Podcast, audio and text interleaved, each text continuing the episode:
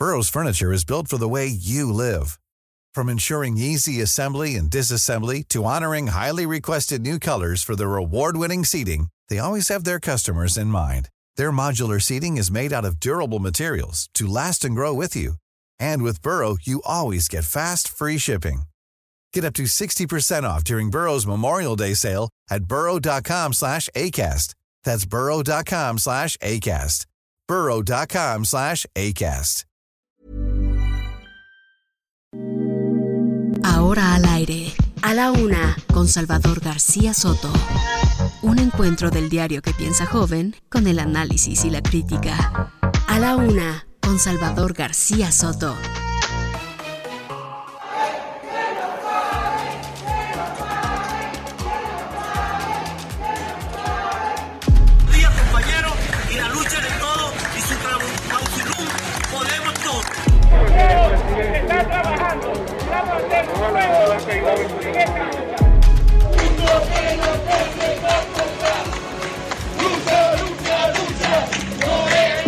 El paisano matador, ¿listo? Yo voy a nombrar de representante porque quieren que yo vaya allá, pues mejor que me representen los del ejido Jacinto Pat. Les voy a mandar una carta a ellos para ver si quieren representarme. Nada más se descalifica el voto. Si uno no vota como uno quiere, como ellos quieren, entonces ya uno eh, recibe todos los adjetivos.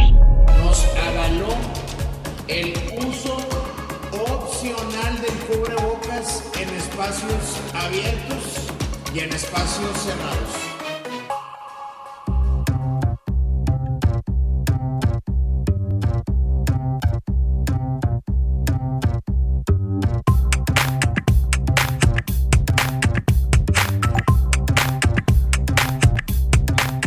Una de la tarde con un minuto, una de la tarde con un minuto. Bienvenidas, bienvenidos a la una con Salvador García Soto en el Heraldo Radio. A nombre del titular de este espacio, el periodista Salvador García Soto, yo soy José Luis Sánchez Macías y le voy a informar en este jueves, jueves 21. Ahora sí, ya podemos prácticamente declarar que se nos están terminando las vacaciones, se están terminando los días de guardar, se están terminando los días de asueto, lastimosamente, pero bueno, hay que regresar con todas las ganas del mundo. Si usted tuvo la oportunidad de tomar vacaciones. Me da muchísimo gusto, espero que esté descansando, que esté en un proceso de reflexión, sobre todo en miras a regresar a la chamba, a regresar a sus actividades normales para hacerlas de la mejor manera. Ya descansados, tranquilitos, pues esperemos que ya poco a poco vayan transitando a una realidad laboral. Pero ni modo, así es esto. Pero bueno, no se preocupen, acuérdense que en este año hay muchos días, ya se nos viene el primero de mayo, que también es puentecito, aunque va a caber el domingo. Bueno, también algunas, algunas personas van a dejar de trabajar. Hoy es jueves 21, jueves 21 de abril. Tenemos 25 grados centígrados aquí en la Ciudad de México. Vamos a tener 27 grados centígrados por ahí de las 5 de la tarde. Y otra vez, noches calurosas aquí en la capital, 14 grados centígrados por ahí de la medianoche. Y si usted no puede dormir, bueno, pues quítese lo más cantidad de ropa posible. O pues sin cobijas ni demás. Eso sí, no se abrace mucho porque pues sí, uno, uno ya suda por las noches. En fin, tenemos mucha información que platicarle en este jueves. Hay mucho que se ha generado. Hay muchísimos temas por conversar, por, por desmenuzar, por analizar. Pero bueno, pues eh, antes de entrar en materia con todos ellos, no puedo comenzar este espacio sin saludar a nuestra productora, conductora y además amiga compañera. ¿Cómo estás, Priscila Reyes? Acaloradísima, mi querido Jay. Yo bien, ¿eh? gracias. Fuerte abrazo para todos los que nos están escuchando. A ponerse ropa ligera, a tomar muchísima agua. Creo que todos los días estamos hablando de lo mismo, pero es que todos los días nos estamos muriendo de calor. ¿Qué le podemos decir? Bienvenidos a este espacio. Así es, tenemos muchísima información, tenemos música. Acuérdense que estamos poniendo esta semana musical. Se trata sobre vacaciones, las canciones que uno pone cuando uno está en vacaciones, en la playa, en la carretera. En... Y hay para gustos para todos, ¿eh? Hay a quienes les, les gusta lo tropical, hay a quienes le- les gusta el rock y hay a quienes también les gusta muchísimo el EDM para la fiesta. Así es que vamos a tener todo esto. Así es, tenemos eh, además de la música, lo que vaya surgiendo a lo largo de estas dos horas aquí en este espacio. Iremos a las calles principales de la República Mexicana. También estaremos aquí en la Ciudad de México con todo el movimiento, ¿eh? porque a pesar de que estamos de vacaciones, hay eh, importantes, hay temas importantes, hay mucho que compartirles, mucho que reflexionar, mucho que contarles. Y aquí se lo iremos, mire, desmenuzando usando como el, como el quesillo. Está muy de, muy de moda esta palabra hoy porque ah, ya le contaremos, ya le contaremos más a rato quién es el boliqueso que lo Ah, detuvieron aquí en la. Ciudad de México. Bueno, pues ya le iremos platicando. En fin, tenemos mucho, mucho que platicar y por lo pronto, ¿qué le parece si arrancamos nada más con la probadita, con esta pizquita de qué vamos a tener en este programa? Al banquillo. La gobernadora del Banco de México, Victoria Rodríguez Ceja, comparece ante la Comisión de Hacienda y Crédito Público en el Senado de la República. Y también pionero, ¿eh? ¿Qué creen? Ya habemos primer estado de la República que dice que ya no es necesario usar cubrebocas en espacios cerrados. En algunos, evidentemente les vamos a decir en cuáles sí se respetan. Estamos hablando de Nuevo León. Se convierte así en este primer estado de la República en eliminar el uso de cubrebocas en espacios cerrados.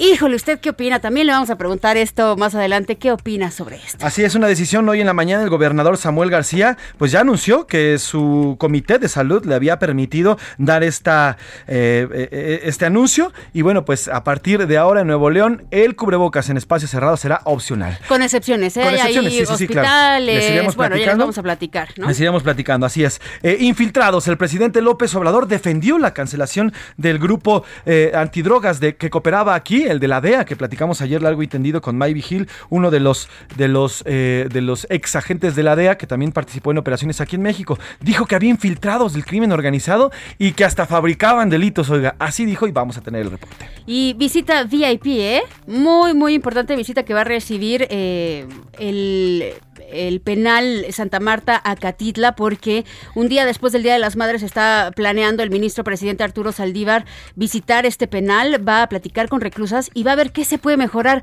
Y esa lista, de una vez le digo, es enorme. Es eh, un penal en donde las mujeres reclusas tienen un abandono impresionante. De hecho, en cualquier eh, prisión tienen un abandono impresionante, pero en Santa Marta, Acatitla, oiga ustedes, más de 80% aproximadamente de las reclusas no son visitadas, viven con sus hijos hasta cierta edad, eh, me parece que es hasta los 5 años, esto le vamos a estar preguntando a la reportera, y de verdad es una cantidad eh, interminable de lo que se tiene que mejorar en este penal de Santa Marta, Acatitla. Así es, ayer el ministro presidente de la Suprema Corte de Justicia de la Nación, el Arturo Saldívar, dio su conferencia mensual, esta conferencia que, que da sobre todos los temas de la Corte. Y bueno, estuvo fuerte, ¿eh? estuvo fuerte, dio declaraciones fuertes, habló no solamente de esta visita que va a tener el próximo 10 de mayo, bueno, después del Día de las Madres ahí en Santa Marta, también le preguntaron si visitaría a Rosario Robles, quien se encuentra presa ahí, dijo que no, que no se reuniría en privado con ninguna de las reclusas, sino iría a platicar con todas en conjunto. Y además habló de otros, de otros temas importantes. Y en los deportes, ahí viene el AME. El América obtuvo su quinto triunfo consecutivo y ya es sexto lugar de la tabla general. Pumas perdieron, Ah. Priscila, perdieron los Pumas y se dieron la posición. Además, box y trabajo con prestaciones para jóvenes. La propuesta de la promotora mexicana White Collar en esta, esta promotora de box. Así que bueno, pues tendremos esa información deportiva. Además, bueno, en el entretenimiento seguiremos platicando. Híjole, estamos, eh, seguiremos platicando sobre este juicio de Johnny Depp contra Amber Heard. No saben las declaraciones que se están generando todos los días. Me preguntaban, oye, ¿qué diario es? Sí, es diario. Esto va a durar seis eh, semanas. Recuerden que es la primera vez que ya Johnny Depp tiene la posibilidad de hablar en seis años. Y vaya que está hablando. eh, está hablando casi, bueno, no, tampoco quiero hacer la comparación, pero tiene un ritmo de hablar muy similar a, los de la conferencia mañanera. Eh, y están saliendo cosas muy delicadas. Les traigo unos audios nada más.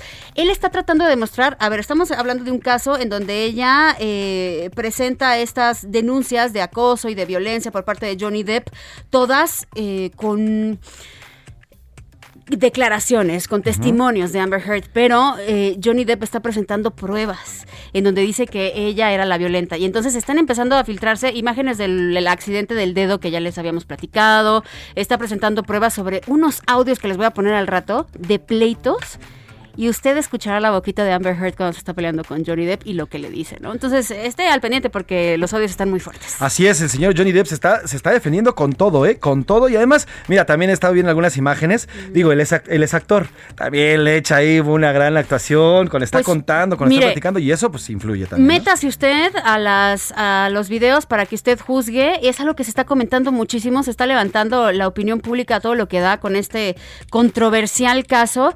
Muchos están ya sacando un hashtag llamado Justice for Depp porque de veras ves una gran diferencia entre el testimonio de Amber Heard, que es muy comentado, que estaba muy Sí, actuado, sí. y el de Johnny Depp se ve muy muy diferente al de ella, muchísimo más humano. Entonces, bueno, usted juzgue, usted hágase la idea. Y bueno, tendremos más temas a lo largo de estas dos horas. Gracias por compartir este espacio con nosotros, gracias por estar aquí, gracias por sintonizarnos a través de todas las vías existentes. Gracias, de verdad, gracias por su tiempo. Sin nada más que decir, ¿qué le parece si vamos a la pregunta del día? Porque como siempre le decimos este espacio, aquí a la una es nada, absolutamente nada, sin usted.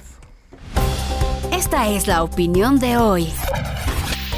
Y justo estábamos comentando, arrancando el programa, eh, Jay, Nuevo León se convierte en el primer estado en eliminar el uso obligatorio de cubrebocas en espacios cerrados. Esto debido pues a la baja de contagios que se han registrado en la entidad. ¿Y usted qué opina de la medida? Porque si de por sí fue controversial cuando dijeron que la Ciudad de México ya no era obligatorio, o nunca lo ha sido, pero bueno, lo reafirmaron el no traer el cubrebocas, pues usted qué opina ahora, pero en un espacio cerrado, evidentemente allá en Nuevo León. A, está bien, debemos de regresar a la normalidad. B, está mal, aún no es momento de bajar la guardia. Y C, solamente deberían quitarlo en espacios abiertos, no en espacios cerrados. Ah, interesante, está polémico esto, está polémico porque, híjole, todavía México, México no es Estados Unidos, ¿eh? En Estados Unidos todavía se pueden darle el chance de abrirlo en algunos espacios públicos. Y aparte tienen mucho mayor población vacunada, ¿no? Es por, eso que, lo que te digo. Aquí en México las cosas son diferentes. Aquí en México la gente no está, les dices verde y sale y vámonos. Y además no todos están vacunados, no todos han tenido la oportunidad de vacunarse. En fin, es diferente la situación que vivimos aquí en México. Y la segunda pregunta, Segunda pregunta, el gobierno mexicano cerró una de las principales oficinas de cooperación de la DEA desde eh, hace un año. Esto se lo platicamos ayer justamente y porque según el presidente López Obrador ya lo dijo hoy en la mañana, había infiltrados de la delincuencia organizada y por eso se toma esta decisión.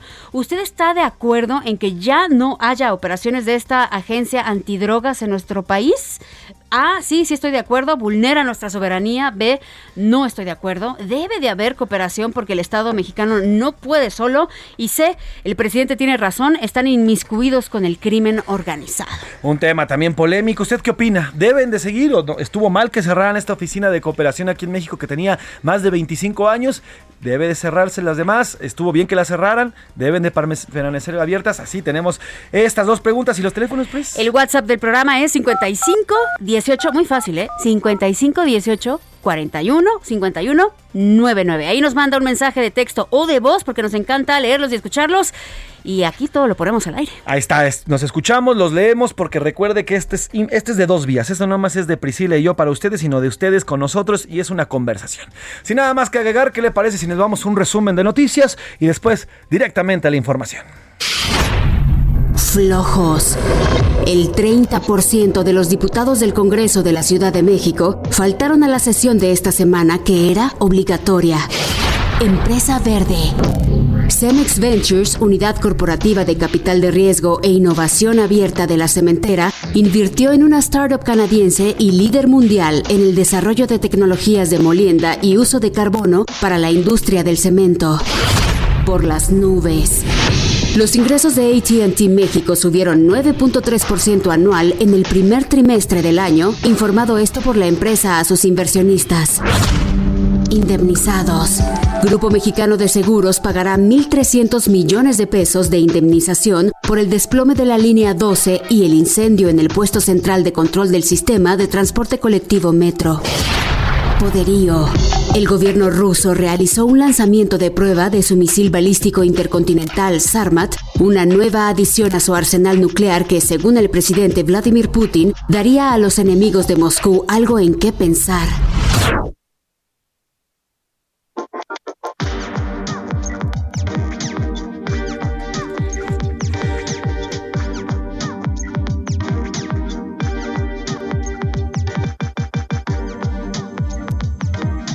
Una de la tarde con 13 minutos, una de la tarde con 13 minutos. Hace unos momentos, ante la Comisión de Hacienda y Crédito Público en el Senado de la República, compareció Victoria Rodríguez Ceja, gobernadora del Banco de México, quien presentó un informe del estado del Banco Central durante el segundo semestre del año pasado. Recordemos que Victoria Ceja tomó este puesto el primero de enero de este año a propuesta del presidente López Obrador, fuertemente criticada. Eh, también lo que ocurrido, llega la, la gobernadora de este Banco de México a esta comparecencia después de lo ocurrido el mes de marzo cuando el presidente López Obrador pues adelantó, adelantó un aumento en las tasas de interés, algo que no puede hacer o por lo menos información que no puede tener o no podría tener el presidente y no puede divulgar mucho menos divulgarla, antes que el Banco Central y justamente lo hace un día antes de la convención bancaria eh, allá en Acapulco. Entonces, ah, hoy se presenta, hoy se presenta esta gobernadora del Banco de México ante el Senado y ante esta comisión. Y bueno, vamos a hacer contacto con Laura Quintero, nuestra reportera de la sección Mercados, que estuvo siguiendo paso a paso, conversación tras conversación, frase tras frase en esta eh, comparecencia. Laura, ¿cómo estás? Buenas tardes. Hola José Luis Priscila, buenas tardes. Así es, José Luis, pues vimos a una gobernadora que vino a explicar, porque uno de los temas más, eh, pues, que reincidieron en esta conversación fue justo el de la autonomía del Banco de México, que tras la designación presidencial de, Victoria Rodríguez para presidir este organismo, fue el temor de que estuviera amenazada la autonomía del Banco Central y diversos senadores cuestionaron este, esta situación, sobre todo por el incidente que, como bien lo señalas, se dio por el presidente al adelantar la decisión de política monetaria. En este sentido, eh, Victoria Rodríguez afirmó, reiteró nuevamente, que la autonomía del Banco Central no está en peligro e incluso le dijeron, ¿qué le dijo el presidente? Le cuestionó uno de los senadores, este, pues, por adelantar esta decisión y ella dijo, ustedes lo vieron, se, se disculpó públicamente justo en el marco de la Convención Nacional Bancaria y aseguró que esto no va a volver a suceder. Déjame comentarte, Priscila y José Luis, que uno de los temas también eh, que, que se pusieron sobre la mesa, sobre todo porque atañe a la situación económica, es la inflación tan elevada que estamos viendo en estos momentos, en donde la propia gobernadora manifestó su preocupación y dijo que, eh, pues, los conflictos, sobre todo el conflicto entre Rusia y Ucrania, han, han rebasado pues lo que había anticipado el Banco de México y eh, pues que ante esta elevada inflación de 7.45% que se registró en marzo, estiman que la tasa objetivo del Banco de México, que es del 3%, tendría que alcanzarse hasta 2023 o hasta 2024. Esto es lo que comentó la gobernadora del Banco de México. Se prevé, no obstante, que la inflación general vaya disminuyendo a lo largo de 2022 y que converja a la meta de 3% hacia el final del horizonte de pronóstico. Para la inflación subyacente anual, se anticipa que esta se incremente todavía en la primera mitad de 2022, para luego disminuir y converger a niveles cercanos al 3% a mediados de 2023. Sin embargo, el balance de riesgos para la inflación se ha deteriorado por las circunstancias mencionadas y se mantiene al alza. Pues esto es lo que nos comentó eh, la gobernadora. Y otro de los temas también que, que se coló mucho en las conversaciones fue el tema de una moneda digital, que si bien el Banco de México ya había anticipado que para 2024 estarían presentando una moneda digital, la gobernadora dijo que este, eh, pues esta herramienta va a ampliar la inclusión financiera para todos los mexicanos bancarizados y no, que es un tema muy preocupante, pues históricamente en el país y pues ya veremos cómo se va desarrollando esta herramienta que de la que sabemos poco, pero que están anticipando que esté lista en tres años. Así es, bueno, pues es la parte de esta comparecencia, Laura. Eh, ¿Cómo viste a la gobernadora? Eh, yo estuve siguiendo de cerca esta comparecencia, se veía de repente algo dudosa, como que buscaba mucho entre, entre sus hojas, estaba revisando todo lo que decía. ¿Cómo viste esta comparecencia eh, ya, ya más allá de lo que dijo en un tema pues más de, más, más de crónica?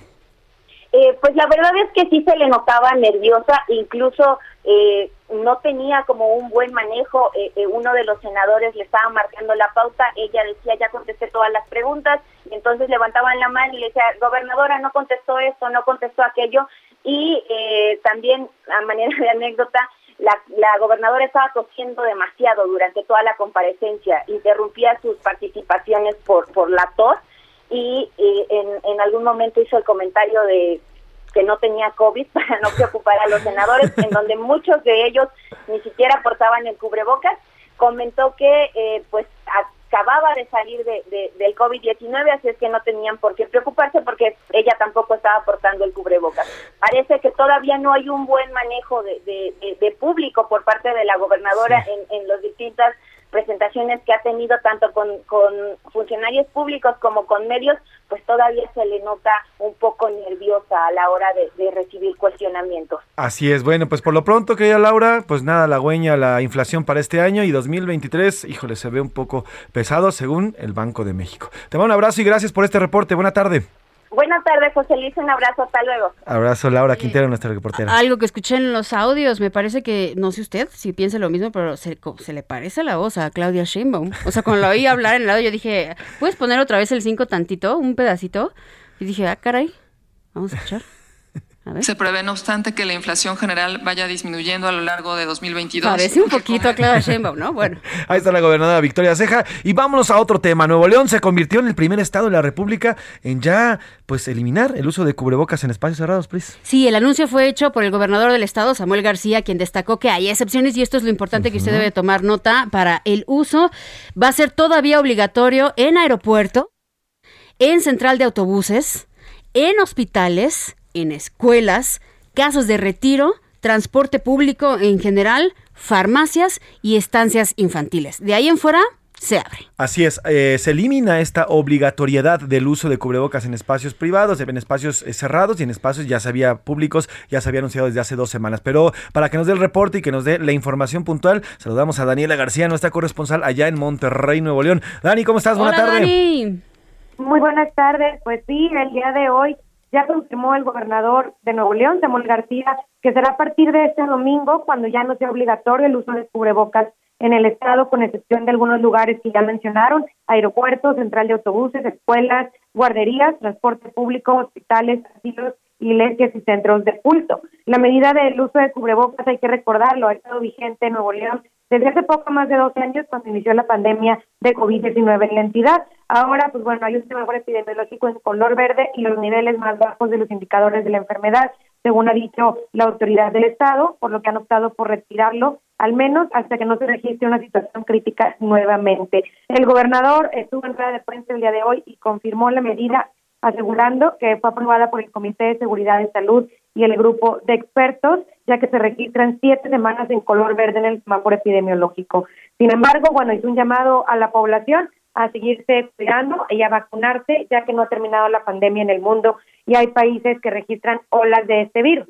Será el viernes, mañana, cuando se publique formalmente el decreto en el periódico oficial del Estado para que entre en vigor la medida el primer minuto del domingo 24 de abril. Bueno, hay que mencionar también los datos de la Secretaría de Salud. En las pasadas 24 horas se registraron 45 casos nuevos y solo un municipio de los 51 que tiene Nuevo León eh, no se encuentra en color verde en el semáforo epidemiológico. Se registran 63 pacientes internados en hospitales por complicaciones de esta enfermedad y cuatro conectados a un ventilador mecánico. Tres fallecimientos se registraron en las pasadas 24 horas. Daniela, ahora tú que estás, tú que este, reporteas y estás en las calles, ¿cómo has visto a la gente a partir primero del anuncio de la eliminación de la obligatoriedad del cubrebocas en espacios abiertos? ¿Cómo has visto a la gente? ¿Sí se lo ha dejado de usar? ¿Se lo ha quitado? ¿Ha comenzado a eliminar ya el uso del cubrebocas?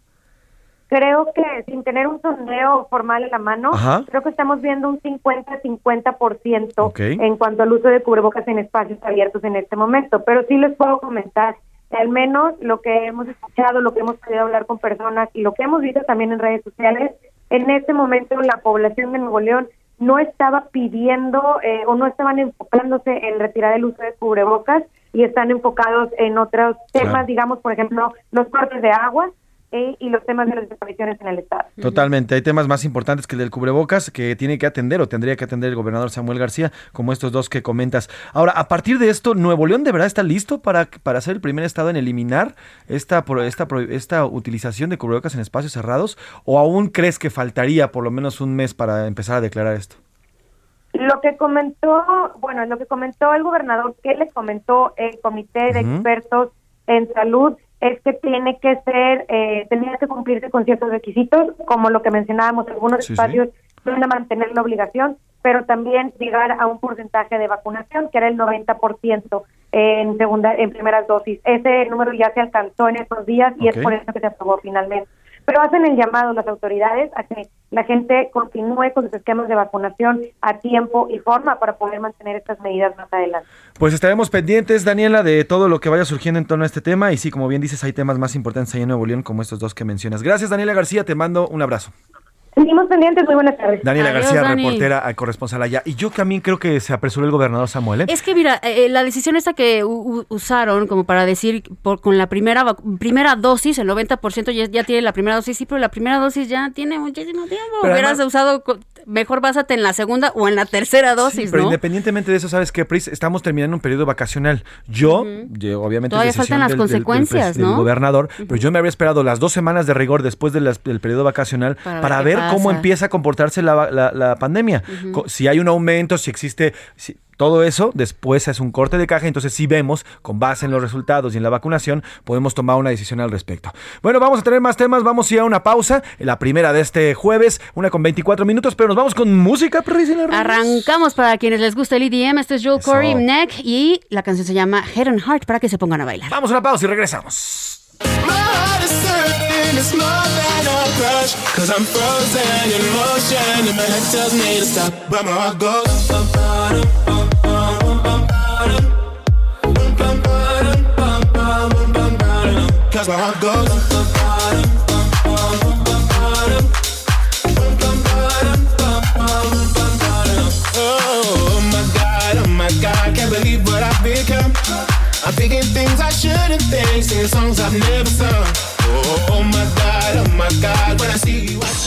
Escuchas A la una con Salvador García Soto. En un momento regresamos. Sigue escuchando A la una con Salvador García Soto. Ahora, la rima de Valdés. O de Valdés, la rima.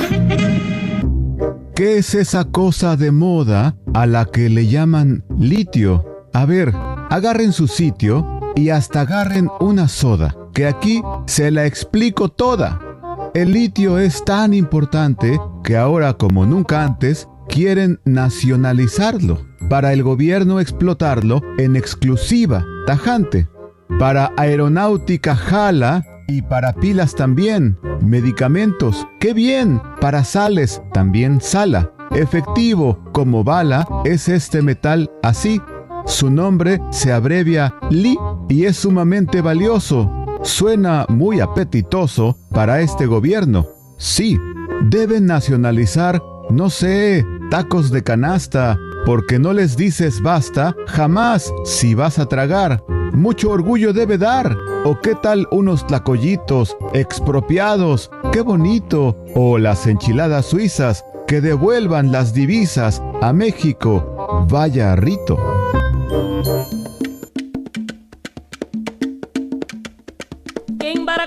cumbá, quimbamba, Kimbara, cumbara cumbá, quimbamba, quimbara cumbara cumbá, Kimbamba, quimbara cumbara cumbá, quimbamba. Hey, mama.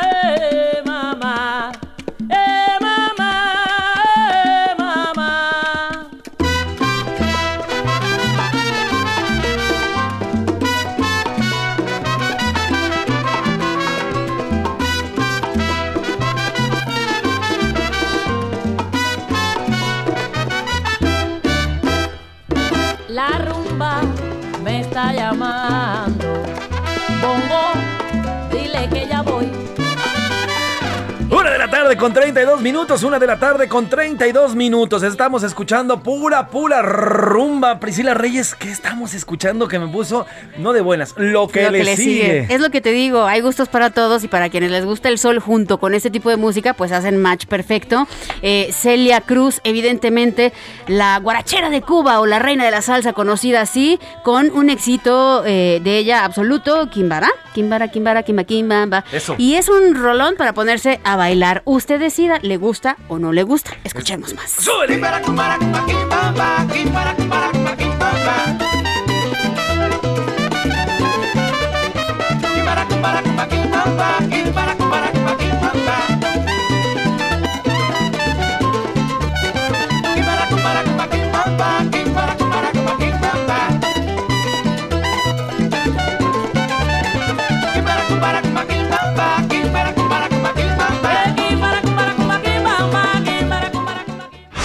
Una, con Salvador García Soto. Te lleva. Vuela, vuela. No te ¡Qué cambio! Sí, están escuchando ustedes a José Luis Así es. Sánchez Macías cantar Vuela, vuela, de vuela. Magneto. Y es que hoy, justamente hoy, un 21 de abril, a hoy se cumple un mes, un mes ya de la inauguración del Aeropuerto Internacional Felipe Ángeles, que está lleno. Pero de trabajadores, y es que la terminal aérea solamente oferta 12 vuelos al día y desde el 21 de marzo que se inauguró, con inicio de estas operaciones, solamente ha registrado 368 operaciones con un total de 62.560 usuarios. Y acuérdese usted que esta obra emblema del presidente López Obrador empezó a construirse el 17 de octubre de 2019. El costo inicial era de 75 mil millones de pesos y terminó costando 84 mil millones de pesos. Y el día en el que se inauguró con bombo y platillo hubo tlayudas, bueno, que no son tlayudas, que son tostaditas, eh, deliciosas, hubo muchísima gente, incluso por ahí algunos audios de personas que les preguntaban, ¿tú a dónde vas a viajar? Ah, yo a Florida, yo, a mí me encanta este eh, aeropuerto, ¿no? Y ahorita se están filtrando cada vez eh, muchas imágenes en donde apreciamos un aeropuerto pues vacío, casi inactivo. Nada más para que se dé cuenta y como contexto, en este mes el, el AIFA tuvo el 1.5% de los vuelos que llevó el Aeropuerto Internacional de la Ciudad de México. Es decir, mientras que el AIFA tuvo 12 vuelos diarios, el, el aeropuerto eh, Benito Juárez tuvo cerca de 900 operaciones diarias, eh, tanto domésticas como internacionales. Pero vamos precisamente hasta el AIFA, el Aeropuerto Internacional Felipe Ángeles, con mi compañero, Fe, eh, como ya a decir Felipe, no, París, París Salazar, quien ha hecho un recorrido desde muy temprano en esta terminal aérea y nos cuenta qué es lo que ve, cómo ha vivido este mes, este primer mes del aeropuerto. París, ¿cómo estás? Buena tarde. Hola, París. Buenas tardes, José Luis Priscila, amigas, amigos de de México. Y es que a un mes de su inauguración, el Aeropuerto Internacional Felipe Ángeles no ha logrado despegar, es decir, aumentar el número de vuelos. El aeropuerto solamente tiene 12 operaciones por día en total y hasta el día de ayer ha tenido 368 vuelos y movilizado a poco más de 60 mil pasajeros. Y en los pasillos, puertas, vialidades hay más contratistas trabajando que pasajeros de viaje. Trabajadores con chalecos reflejantes y cascos caminan en distintas áreas del aeropuerto metiendo material y herramientas para terminar los últimos detalles de esta terminal aérea. José Luis Pesila, la información que les tengo. Oye, París, ¿cómo has visto las salas? Tú que fuiste a dar un recorrido ya estando ahí, pisando la- el piso, vaya de la redundancia, pisando el piso de eh, la AIFA. ¿Cómo viste este aeropuerto? ¿Cómo se ve? ¿Cómo lo percibes? Y haciendo un poco la comparativa de cómo se ha vivido el, el AICM, que es el aeropuerto de la Ciudad de México, con el AIFA. Sí, debemos reconocer que el AIFA es un aeropuerto nuevo que poco a poco irá incrementando sus operaciones. Sin embargo, solamente en este primer mes se mantuvo con dos operaciones diarias. Las áreas ya están listas, los locales comienzan a abrir. Sin embargo, hay muy muy poca gente, hay más gente visitando y tomándose fotos, selfies, también buscando fotografiar aviones que gente viajando. Tuvimos ayer oportunidad de ver a, a varios varios alrededor de nueve personas que perdieron su su vuelo por problemas con documentación y ya estaban siendo atendidos por la Profeco para ver si les podían eh, reembolsar o cambiar un Uf. vuelo a la Ciudad de México. O sea, está- estaban ahí, tenían broncas, eh, en, eh, tuvieron broncas con su vuelo. Sí, tuvieron, a pesar de que hay pocas operaciones, Sí, exacto. tuvieron ah, problemas para documentar y fueron nueve personas las que perdieron este vuelo. Y también comentarte que eh, había un vuelo de, de Ciudad de México a Mérida que a pesar de que también las pistas estaban vacías, tenía un retraso de más de 50 minutos. Bueno. No, bueno, pues así, así se vive este mes. Y sí, como bien dices, París va a ir avanzando, va a ir incrementando, va a ir a- aumentando sus operaciones. Ahora, rapidísimo y por último, París, eh, la llegada, ¿cómo te costó de trabajo el, el traslado desde donde sea que haya salido hasta el aeropuerto? Sí, es, fue un poco complicado porque todavía las señalizaciones no están eh, terminadas y hay varias desviaciones que sí se hacen que tengas una entrada, es una entrada de casi 12 kilómetros. Ay, Uh, tuvimos, se y- nos cayó. Y, y al parecer hay muy mala señal, muy mala recepción allá en el aeropuerto, por lo que vemos, querido París. Nos Pues bueno. quedamos como de, y el tesoro está en... ¿Y, y quién mató a John F. Kennedy fue... Bueno, ahorita vamos a hacer eh, esta, eh, este enlace otra vez con París Salazar, pero bueno, ya nos contaba algunos problemas de retrasos de vuelos en el AIFA. No, nueve personas broncas. perdieron un vuelo, bueno. Así es. Retomamos, París, nos contabas del traslado. Les contaba que sí eh, hay problemas todavía con la señalización, como todo está nuevo y no hay muchas instalaciones, se vuelve un poco complicado. Platicábamos ayer con una pasajera que venía de Pachuca, que compró un vuelo, que fue de las precisamente las personas que per- perdieron el vuelo, que ya venía de Pachuca y le costó eh, trabajo ingresar a las instalaciones porque decía que de la autopista hacia el aeropuerto eran casi 12 kilómetros en rectas y en curvas que no le permitían saber cuál era la entrada correcta para el AIFA. Entonces sí, todavía representa un poco de dificultad y de distancia. De la Ciudad de México en automóvil hacia allá hicimos uh, en 90 minutos, no hicimos los 45 minutos que hizo el presidente Eso te iba a preguntar. Manuel López Obrador- Obrador, porque bueno, él se fue en la mañana y en día festivo, Por pero eso- ahí nos fuimos a las 12 del día de aquí, de la ciudad, del centro de la Ciudad de sí. Hicimos 90 minutos. ¿No ibas en, ¿no ibas en Suburban, París? No, ni a las 4 de la mañana. Ah, bueno, a las París, 6, no. es que ahí te tampoco. falló eso, ¿eh, París? Te diste ido en Suburban a las 4 de la mañana y el viernes santo. Pero bueno, te mando un abrazo, París. Gracias por el reporte. Un placer, buenas tardes. Paris Salazar, reportero de Heraldo Media Group. Vamos a cambiar de tema, vamos a regresar al tema de cubrebocas porque eh, vamos a platicar con el doctor Mauricio Rodríguez Álvarez, académico de la Facultad de Medicina y vocero de la Comisión de COVID en la Universidad Nacional Autónoma de México. Esto a colación de lo que hoy anuncia el gobierno de Nuevo León, este retiro de la obligatoriedad del cubrebocas en espacios cerrados, en algunos espacios cerrados. Doctor Mauricio Rodríguez, gracias por tomarnos la llamada y de bote pronto, ¿qué opina? ¿Estamos listos de verdad los mexicanos o por lo menos los eh, neolonenses para quitarse ya el cubrebocas en espacios cerrados? Hola, José Luis, Priscila, buenas tardes, Hola, saludos doctor. al auditorio. Pues eh, mira, hay que hay que entender justamente y, y me gustó que hiciste la precisión de en algunos espacios cerrados. Eh, estamos entrando en ese momento en el que no podemos hacer generalizaciones y tenemos ya que fijarnos específicamente en dónde estamos y qué riesgos hay en el lugar que estamos y qué riesgos tengo yo como individuo. Eh, hasta ahorita habíamos tenido mucho esto de todos nos protegemos, todos nos cuidamos, las mismas medidas para todos, eh, pero pero ya vamos entrando en esta nueva etapa de la epidemia en la que vamos a tener que tener ese nivel de cuidado. Eh, es, es parte de lo que tiene que ir ocurriendo. Nuevo León lo, lo marca ahí primero. Es, es una medida que se debe de informar muy puntualmente para que la gente no la entienda mal. Porque si la gente entiende que ya hay que quitarse el cubrebocas, entonces ahí sí va a haber riesgos. Pero si la gente comprende que en algunas situaciones de los espacios cerrados se debe de seguir usando el cubrebocas, entonces iríamos por buen camino, ¿no? Pero también después de ver lo que pasó con lo de la el anuncio aquí en la Ciudad de México de, de quitarlo en algunas situaciones de espacios abiertos, pues ya vemos, estamos esperando que se haga una confusión y, y hay que estar listos. Doctor, hace rato nos contaba la reportera de, de Nuevo León que tenemos que para tomar una, una de las tantas opciones que, que tomaron en cuenta para quitar eh, esta medida era el 90% de vacunación de la primera dosis. Y eso yo le quería preguntar, eh, vaya, usted como doctor, como especialista, ¿por qué basarse en una primera dosis que ya se ve o se antoja lejana y no en una segunda o tercera dosis? Sí, no, no sé si no sé si el, el, el indicador era esquema un esquema primario que es, es un indicador que usan mucho eh, para reportar, que es el esquema primario, a veces se confunde con primera dosis. Pero bueno, de cualquier manera, eh, ya tener 90% de cobertura en, en mayores de 18 años, de aunque sea con una dosis, es un buen indicador. De hecho, Nuevo León ha tenido buenos niveles de vacunación este, en, en términos generales.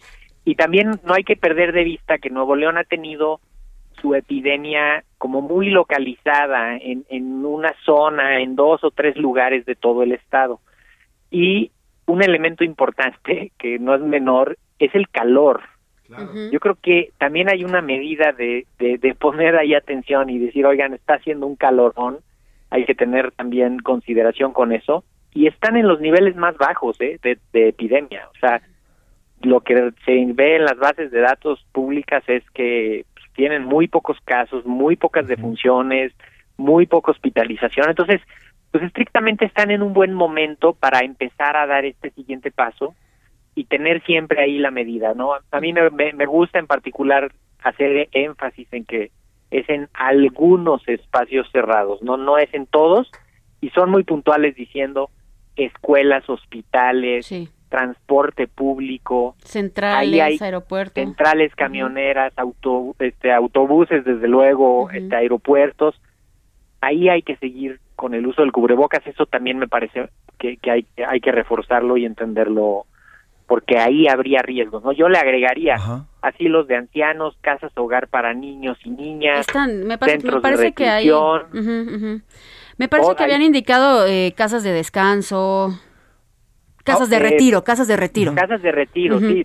Todo eso ahí, ¿no? Este, casas hogar para niños y niñas. Sí. Este, y pues ahí hospitales, Claro. todo lo que tenga que ver con atención médica, ¿no? Centros de salud, clínicas, hospitales y demás. Ahora, doctor, eh, doctor Mauricio eh, Rodríguez Álvarez, yo le yo le quiero preguntar, no sé, ¿no cree que se adelantó el gobierno de Nuevo León? Eh, Venimos saliendo, apenas vamos a salir de un periodo vacacional, ya por experiencia en estos dos años de pandemia sabemos que después de un periodo vacacional viene un repunte o por lo menos un- una alza importante, no solo en casos sino también en muertes. ¿No creo que no cree que debió haber esperado el gobierno de Nuevo León por lo menos dos semanas post vacaciones para tomar esta decisión? Pues podríamos pensar en que en que sería sería deseable. También es cierto que que no siempre se, se tiene el momento óptimo, ¿no? Y, y menos cuando cuando también hay una agenda política de comunicación en la que pues, seguro que quieren ser los primeros, ¿no? Y seguro que quieren ir ahí moviéndole a eso. Entonces, también eso, pues eso es parte del fenómeno y eso es parte, ¿no? Eh, ellos ahorita todos los indicadores que tienen seguramente les dicen que la epidemia está bien y que pueden hacerlo. Eh, no es una medida general. Lo más probable es que Ciudad de México también vaya para allá en las próximas semanas y Jalisco, que son como los sitios más de mayor actividad epidémica que han habido. Y ahí atrásito van a ir todos los demás si se mantienen los semáforos en verde durante el mes de mayo, ¿no? Que, que sería parte de la transición natural. Tampoco hay que Claro. verlo como algo muy disruptivo, ¿eh? Lo que sí es disruptivo y sí es una tontería y sí es una imprudencia es lo que va a pasar en Estados Unidos Con lo que dijeron ayer de Sí. quitar el cubrebocas en del transporte público. Eso eso sí está mal. Eso va a provocar muchos riesgos y va a provocar muchos casos eh, en las aerolíneas, en los trenes, en los camiones, porque no no hay que quitar el cubrebocas en los espacios cerrados. O sea, sobre todo en esos espacios de alto riesgo. Entonces, esperemos también ir viendo qué pasa en Nuevo León y en caso de que hubiera alguna modificación, pues hacer los ajustes. yo, yo creo que es, es parte de esta nueva etapa en la que va a haber que ir haciendo adecuaciones locales ya y que no no es algo ya que, que, que, que todo el país lo tenga que usar igual, ¿no? Claro. Eh, doctor, usted siendo especialista, nada más para entender un poco por qué eh, seguir protegiéndose con un cubrebocas es útil, eh, pintando un escenario, es posible que con estos índices altos de vacunación, por ejemplo, que el que nos estaban hablando de Monterrey, eh, de primeras dosis y todo, de todas maneras corremos el riesgo del desarrollo, por ejemplo, se me ocurre, una cepa que nos haga retroceder eh, unas tres, cuatro casillas en tema de la pandemia. Bueno, el tenemos también mucha mu- o sea, una experiencia inmunológica muy fuerte ya ganada por la infección, ¿no? Le han dado la infección, le ha dado a muchísima gente. Entonces también eso nos protege, las vacunas nos protegen y tenemos herramientas para el diagnóstico y para el manejo de los pacientes también. Entonces todo esto tenemos que hacer que juegue a nuestro favor. Desde luego el cubrebocas lo que hace es que reduce el riesgo de que al convivir con una persona que tiene el virus, alguien más se pueda contagiar. Claro. Y eso es importantísimo y por lo tanto en los lugares donde el riesgo sea más alto, que son los lugares cerrados, donde se pierde la sana distancia o donde se acumula el aire ahí encerrado, pues ahí tenemos que, que usar el cubrebocas para evitar que si te llegue el virus de alguien que anda por ahí, te llegue grandes cantidades, sino que mejor te llegue poquito. Y si además están vacunados la mayoría, con eso con eso vamos por buen camino. Totalmente. Doctor, ahora, eh, y precisamente hablando de las vacunas, eh, este martes, en el Día de la Salud, como le llaman ahí en la mañanera, el subsecretario Hugo López Gatel anunció que ya por fin se va a comenzar la vacunación a menores de edad. Habló no solamente de Pfizer, sino también de aplicar a los menores eh, esta vacuna de Abdala y, y la Sinovac. Estas dos vacunas tengo entendido que no están, no han sido aprobadas para la aplicación en niños menores de, por lo menos menores de 18 años, ya usted diga menores de 15. ¿Qué opinión le merece esta, eh, el que se vaya a aplicar esta vacuna o este biológico a estos pequeños? Sí, bueno, no han sido aprobadas en México.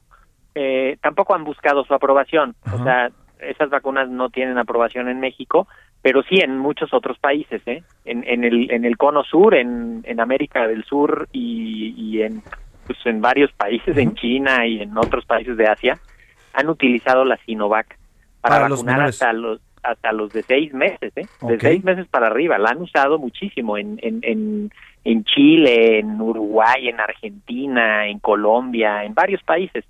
Y han tenido buenos resultados. Son vacunas seguras, son vacunas efectivas.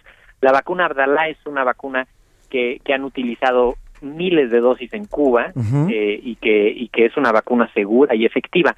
No se pueden usar así nada más de, de- de que algún funcionario se la quiera traer. Tiene que pasar por toda la revisión de la COFEPRIS. Eh, que se haya hecho mención en la, en la conferencia, bueno, pues ojalá que los productores traigan esas vacunas al país y las sometan a la COFEPRIS y que la COFEPRIS las evalúe. Y si la COFEPRIS dice que están bien, pues que se usen. A pesar de que la OMS no las ha, no las ha aprobado para los menores. Es que la OMS no aprueba las vacunas, la OMS recomienda vacunas, la OMS no es una autoridad regulatoria.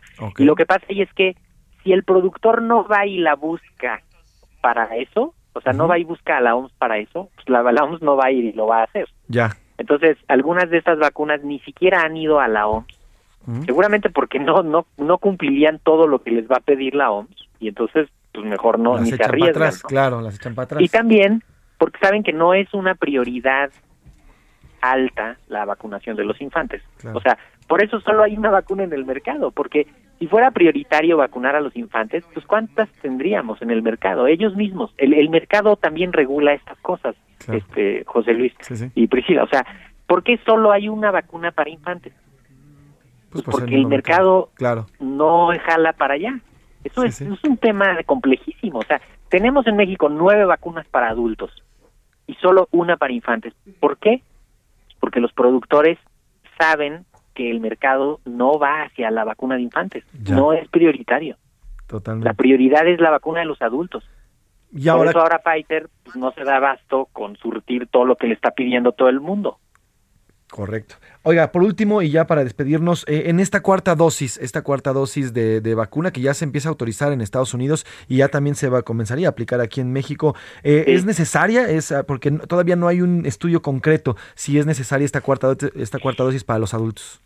Pues mira, es, eh, o sea, es útil un segundo refuerzo. No le voy a llamar cuarta dosis porque a, a los que tienen cancino y luego tuvieron un refuerzo, pues sería su tercera dosis. Entonces, Claro. en realidad vamos a llamarle segundo refuerzo Ajá. y es útil en personas mayores de 60 años y en personas con alguna enfermedad predisponente. Eso sí ya se demostró que en estas personas es.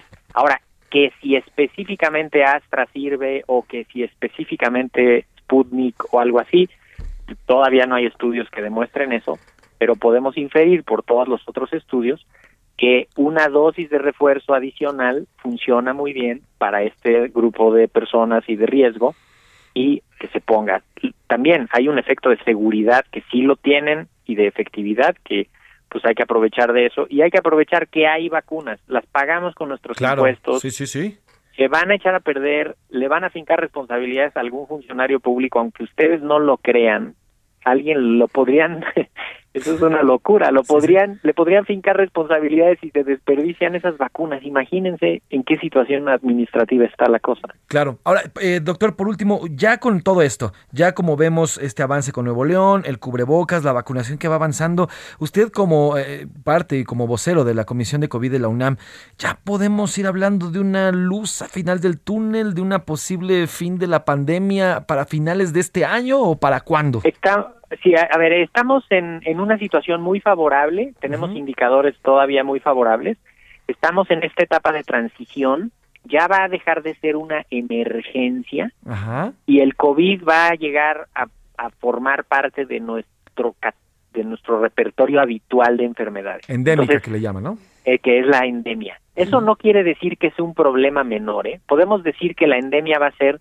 que COVID todavía mate a 150 mil personas al año. ¿eh? Eso sería sería la endemia. Imagínense, eso podría ser eh, todavía, no sé, 200 mil casos al año, una Claro. locura así.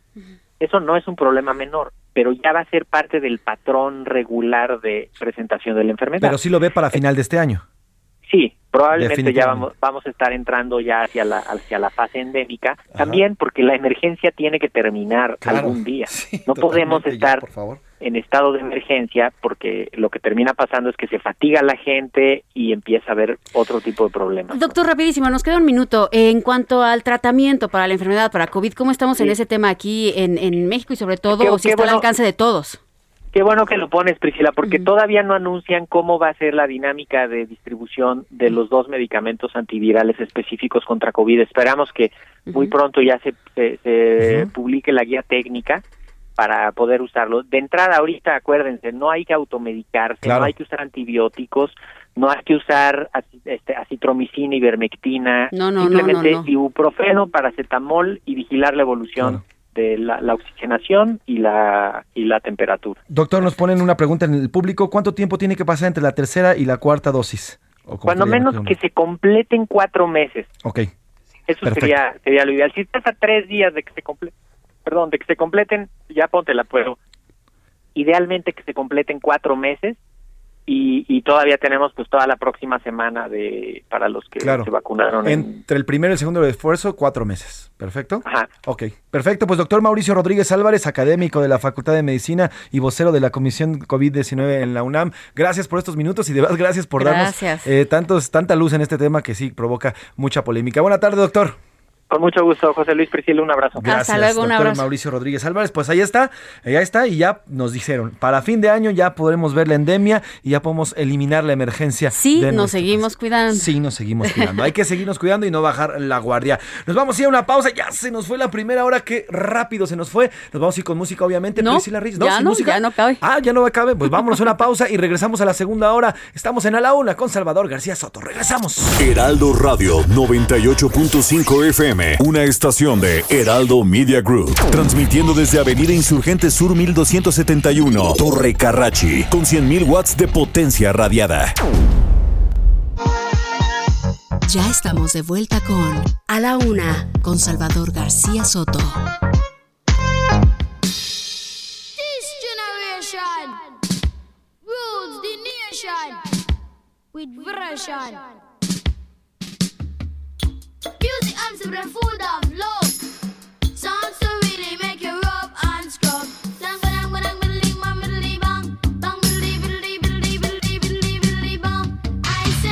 Pass the dutchie on the left hand side. Pass the dutchie on the left hand side. It a go bun. Give me the music, make me jump and pump. It a go done. Give me the music, make me Jano. rock inna the dance. It was a cool and lonely, breezy afternoon. No food? And you could feel it cause it was the month of How does it feel when you got no food? So I left my gate and went out for a walk. How does it feel when you got no food? As I passed the dreadlocks camp, I heard them say, How does it feel when you got no food? Pass the dutchie on the left hand side. Pass the Dos de la tarde con un minuto, dos de la tarde con un minuto. Qué buen ritmo arrancamos esta segunda hora de A la Una con Salvador García Soto. A nombre del titular de este espacio, el periodista Salvador García Soto. Yo soy José Luis Sánchez Macías y le voy a informar, pero le agradezco, le agradezco que se incorpore. Usted si está incorporándose en estos momentos a esta segunda hora, gracias, de verdad, gracias. Gracias por sintonizarnos. Y si usted está con nosotros y nos está acompañando y se está informando con este gran equipo desde la una de la tarde, bueno, pues también gracias dobles por estar aquí. Gracias por su tiempo, gracias por su participación, gracias por informarse y por, por formar parte de esto, que ya somos una comunidad, una comunidad llamada a la una. Tenemos mucho más información, hemos transitado por varios temas en la primera hora y tenemos mucho más por platicarle, mucho más por compartirle. Vamos a seguir informándole y compartiendo todo lo que está pasando en esta segunda hora de a la una. Hay varios temas, pero antes, antes de entrar de lleno con esto y con la gran rola que estamos escuchando, saludo con muchísimo gusto a mi productora, nuestra productora, conductora, compañera y amiga, sobre todo mi amiga Priscila Reyes. Querido Jay, ¿cómo estás? Radio Escuchas. Sean abrazados por todos nosotros, bienvenidos a esta segunda hora. Si apenas nos están sintonizando, se ha puesto bueno, hemos platicado de diferentes cosas y estamos escuchando eh, canciones sobre las vacaciones. Y lo que suena ahorita es The Music Youth Pass the Dutchie, fue un éxito en 1982, en donde se juntó el músico Owens Kingston, eh, de Kingston, Owens, con este grupo que era de puros niños, jamaicano, de reggae, eh, justamente Music Youth, y salió esta canción llamada Pass the Dutchie, que fue muy mal interpretada por varios años porque pensaban que estaban diciendo Paz de Dochi que era como Ajá, Paz, pasa- rólala.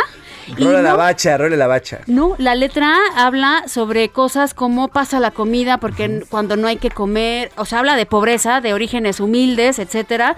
Imagínense que el disco se llamaba Please Give Love a Chance, entonces no no tiene nada que ver con marihuana, pero sí tiene que ver con mucho ritmo. Music Youth, Dutch y vamos a escuchar un poquito más. Y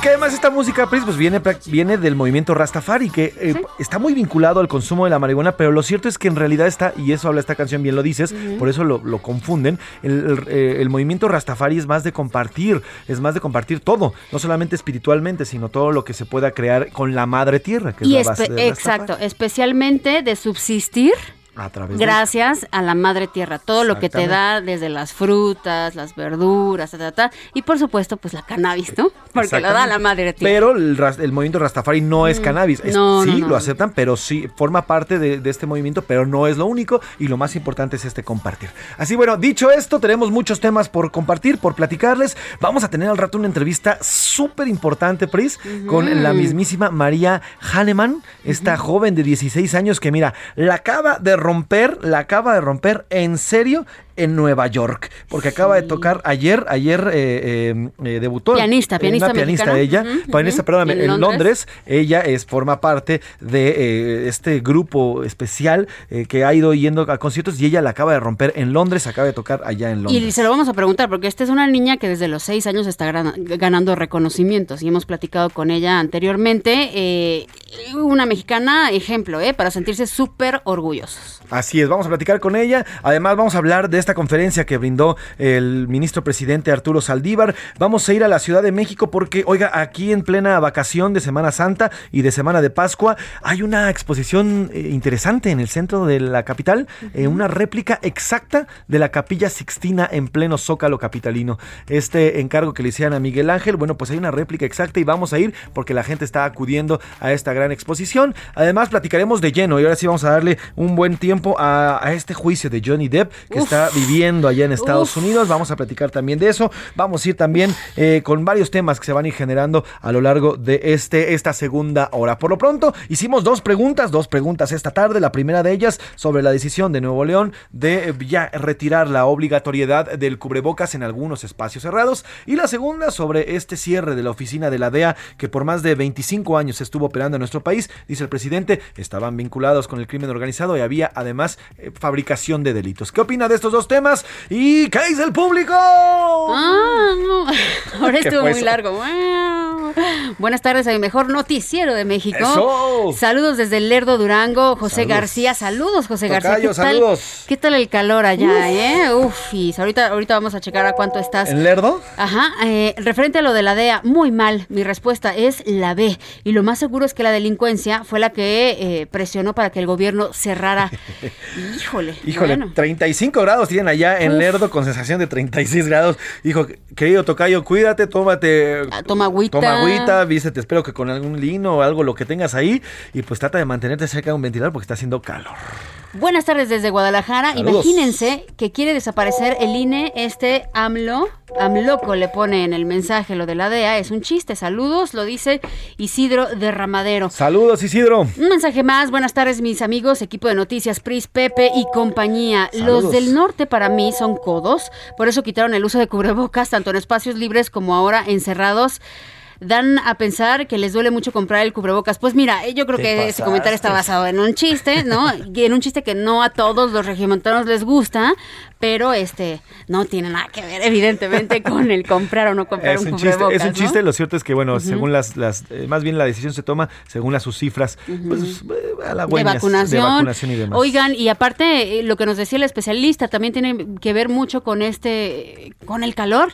No sé si usted lo está viviendo, no estoy aconsejando que se quite el cubrebocas, yo nunca me lo quito, pero qué manera si lo aguantas, pero por supuesto que estás sudando con el calor en el rayo del sol es. con un cubrebocas, ¿no? Y hasta, pues haya personas que les sale alergia, que te arde, Sí. lo que sea, pero créame que nada es igual a estar contagiado de COVID, ¿no? Entonces, pues Así mejor. es. Y hablando de Guadalajara, allá en Jalisco, nos piden un, un, eh, pues, un ¿Servicio servicio social? social. Eh, si usted eh, tiene la posibilidad, vive allí en Guadalajara, de donar sangre, solicitan sangre y plaquetas para Saúl Yacid Pérez. Él está internado en el Hospital Country 2000. Se encuentra en Avenida Circunvalación Jorge Álvarez del Castillo, allá en la Chapultepec Country en Guadalajara. Tiene un linfoma, padece linfoma eh, Saúl, y busca donadores de plaquetas. Para donar Oye, plaquetas. es ¿cualquier tipo sanguíneo?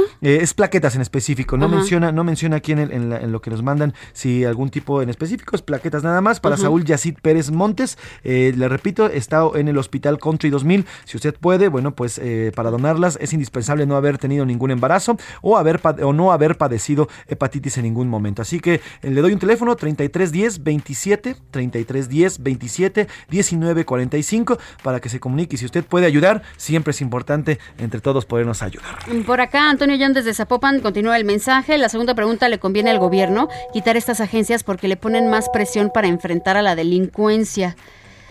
Eh, acuérdense del culiacanazo con el hijo del Chapo, no Cienfuegos, etcétera, etcétera, etcétera, etcétera. Pues gracias por tu mensaje, queridísimo eh, Ayón. Bueno, siempre le digo Ayón, pero Antonio, Antonio Ayón, muchas gracias por tu mensaje. Priscila y José Luis, así lo escribe tal cual. Respecto a la DEA en México, pareciera que el presidente no quiere miradas vigilantes. No olvidemos las eh, visitas de Badiraguato a Badiraguato, que han dado tanto que pensar, lo dice Alberto desde Colima. Eh, por acá nos dicen, hay que seguir usando cubrebocas y hasta nos mandan el sticker con cubrebocas. Hasta el sticker tiene cubrebocas. Sí, yo soy de los que ya dije que voy a seguir utilizando cubrebocas, aunque pasemos ya a una situación normal como la tenemos en 2019. Yo, en lo personal, voy a seguir utilizando cubrebocas porque yo le decía, yo era muy propenso a enfermedades eh, eh, respiratorias y desde que comencé a utilizar el cubrebocas no me he enfermado. Me he enfermado el estómago. porque pues, me Es encantan los cosa, tacos, es pero el- soy, ta- soy taco lover, pero eh, del- de, vías respiratorias no me he enfermado y eso es gracias al cubrebocas definitivamente y ya lo utilizaré como una- un aditamento normal en mi vida. Pues sí, es muy Y buena es idea. decisión de cada quien. Sobre todo si estás, por ejemplo, si te subes al metro, ¿no? Si vas a lugares que están, pero de verdad atiborrados y cerrados, claro que es una buena medida para seguir conservando. Ya veíamos nosotros, por ejemplo, a países como China o como Japón, que ellos siempre han estado con cubrebocas Sí, sí, sí. cuando salen y cuando están en este tipo de lugares, ¿no? Es, es, pues es una buena herramienta. Priscila y José Luis, referente al tema del retiro de cubrebocas, ha hecho el secretario eh, el tema que ha dicho, ay, ya se movió porque me copió el mensaje, Mm, ha hecho el secretario de Salud de Texas que el subsecretario de México, diario salen 15 autobuses hacia Laredo, Texas, con jóvenes mayores de 12 años, y lo que mencionó también el doctor, hay menos contagios en Monterrey, es lo que dice Raúl Rodríguez Candia. Eh, Priscila José Luis, Ricardo Cosío Ibarra, en relación a la DEA, si el presidente López soltó a Ovidio, hijo del Chapo, pues saludó a la mamá del Chapo, comió tacos con el hermano del Chapo, pues él no quiere tener ningún obstáculo para apoyar al narco. Fuerte la opinión. Opinión, gracias por, gracias por compartirla. Saludos a No todo el equipo, excelente jueves. En referencia a la DEA, la decisión que se tomó favorece a la delincuencia organizada, lo dice Eduardo Herrera por acá. La familia Ríos Hernández.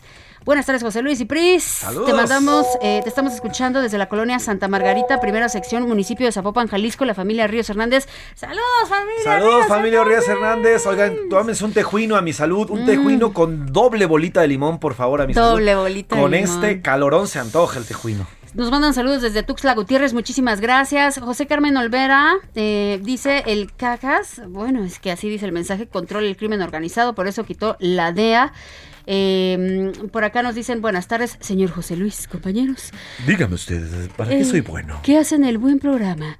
Lo de la DEA, eh, que se acuerde AMLO, el que a dos amos sirve solo a uno. Ah, muchas gracias por esa opinión. Bueno, pues ahí está la opinión sobre este DDA. Está, está causando bastante polémica este cierre porque, bueno, pues el presidente asegura que existe esta pues inmiscusión ya del, del crimen organizado en estos grupos y además, bueno, pues también ayer lo platicábamos con Mike Vigil, este exagente de la DEA, exdirector de operaciones de México y, México y, y Sudamérica para la DEA, que provocaría más violencia y mayor trasiego de drogas. Eso según, Falso. Eso según eh, este agente de la DEA. Y bueno, pues hoy el presidente remata ya diciendo que pues, hasta, hasta, hasta creaban delitos esta oficina.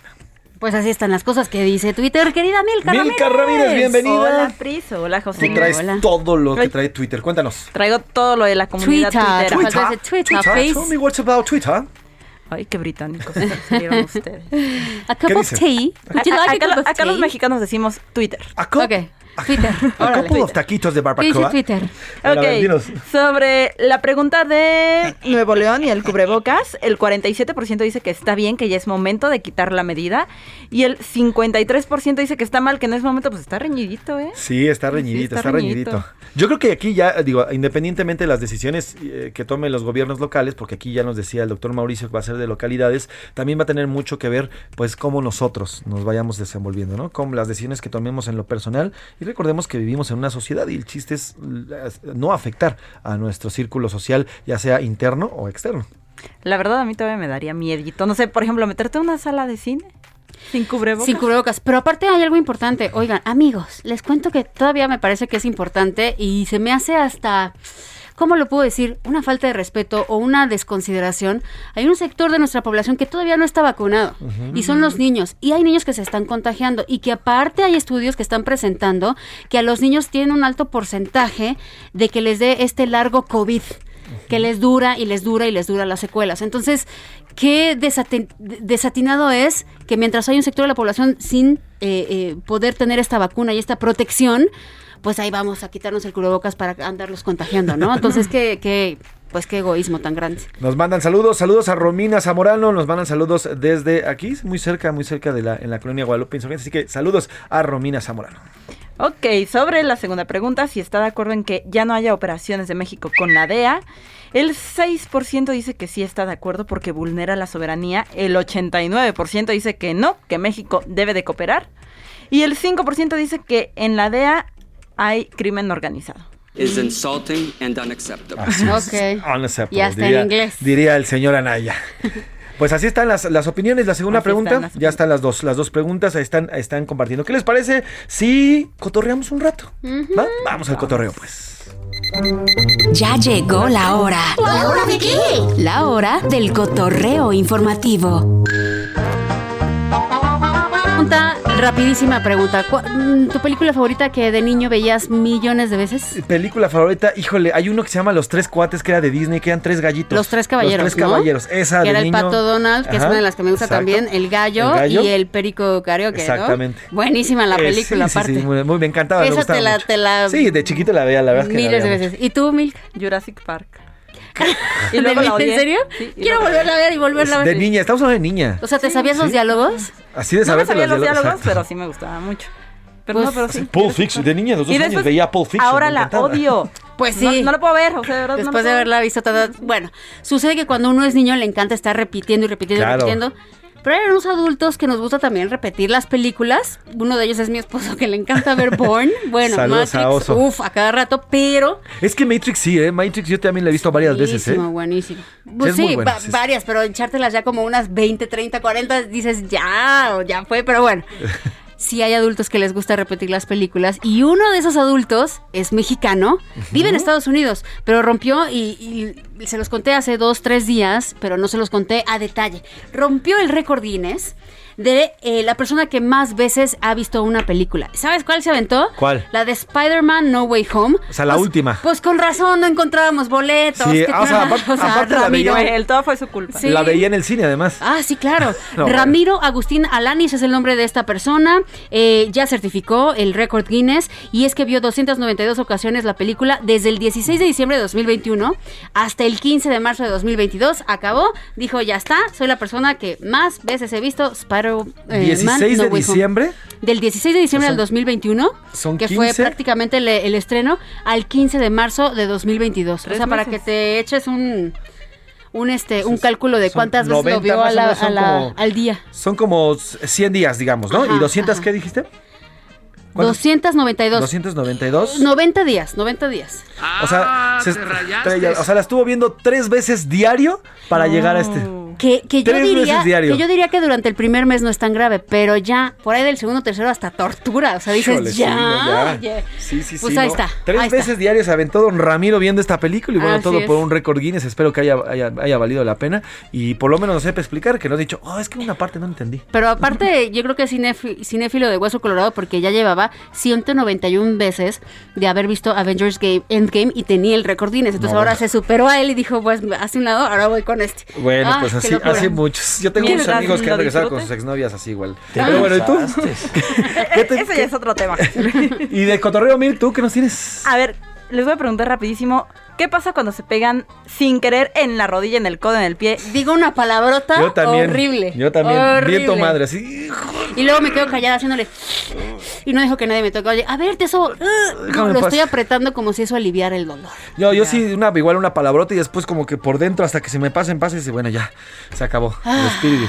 ¿Por qué? Tú, tú, tú, bueno, tú, tú. Yo también digo una palabra. Ah, Sí, sí, sí. no, Pero yo tú, también. ¿y por qué, nos, por qué nos preguntas esto, Bill? Ok, se los pregunto porque en TikTok hay una chica que se pegó en la espalda, iba a grabar un video, se hace para Ajá. atrás, se pega en la espalda y hace un ruido Ay, sí, medio cierto. peculiar. Primero les voy a poner el Y se volvió ruidito que hace. aparte, ¿no? A ver, ahí les va.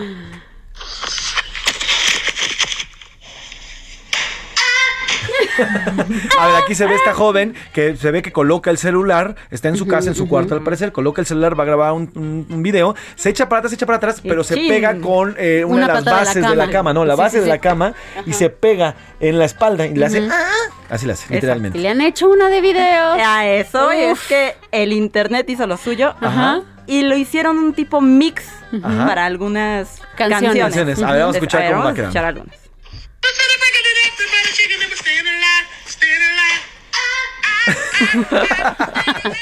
A ver, otro, otro. Otro. Listen, baby, ain't no mountain. Ain't no mountain high, ain't no A ver, uno más, uno más, uno A más. ver, les va uno más. No matter what I do.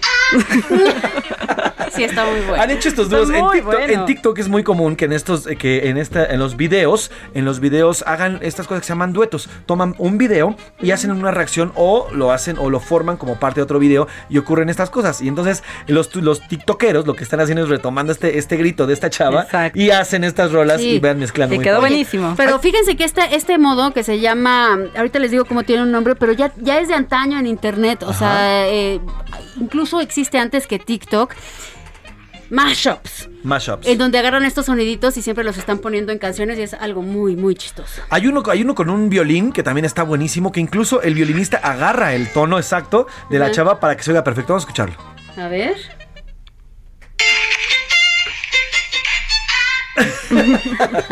Buenísimo, bueno, buenísimo este bueno, mashup que bueno, hicieron en TikTok. Vamos a subirlo a nuestras redes sociales, arroba soy Pepe Macías. ¿Cómo te encuentran a ti, Pris?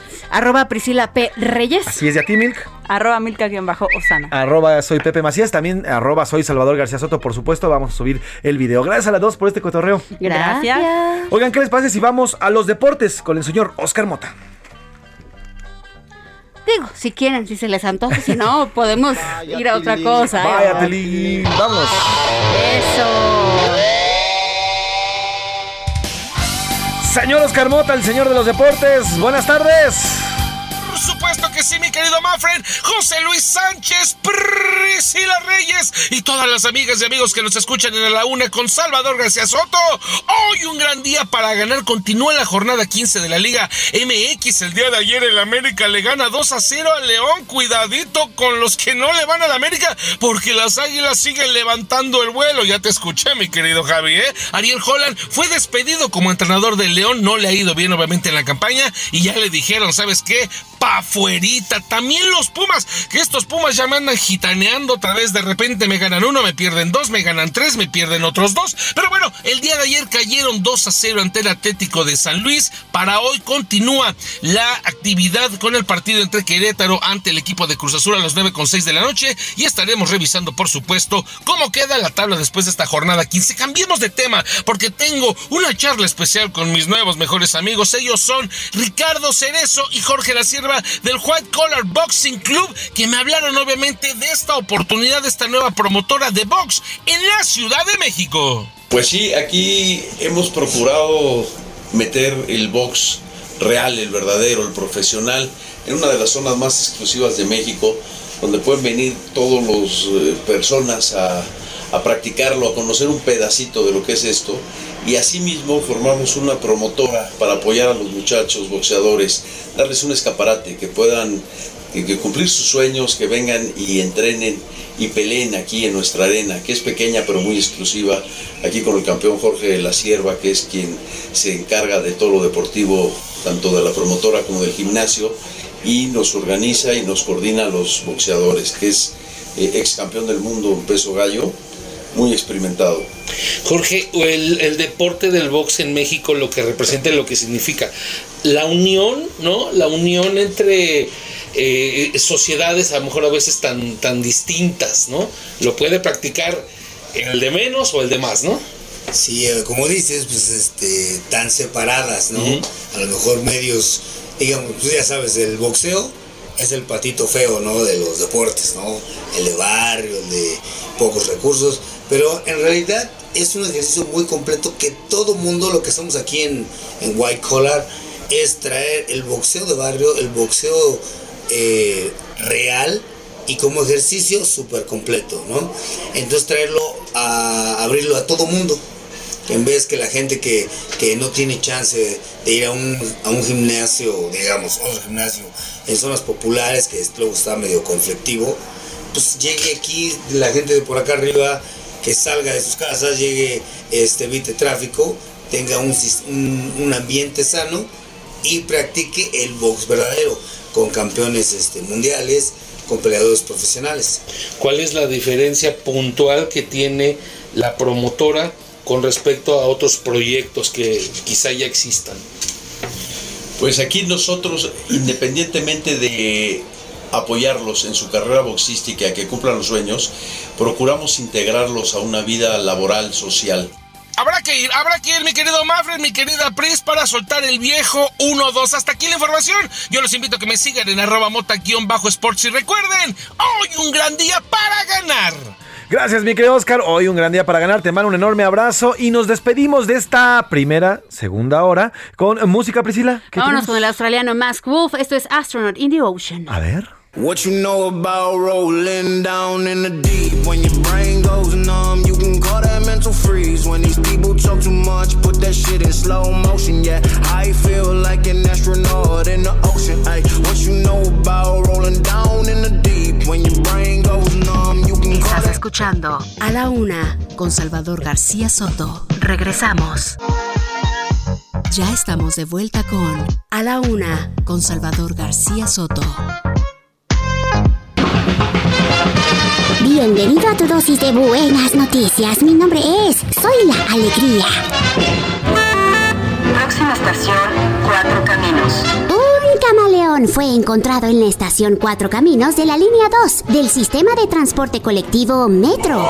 En un comunicado en redes sociales dijeron que esta tarde, personal de protección civil del Metro había resguardado a un camaleón que fue encontrado por un oficial de la Policía Auxiliar de la Secretaría de la Seguridad Ciudadana adscrito a la estación Cuatro Caminos de la línea. La dependencia detalló que el ejemplar se encontraba en una caja en el asiento de uno de los vagones y fue trasladado a la Coordinación de Protección Civil del Metro.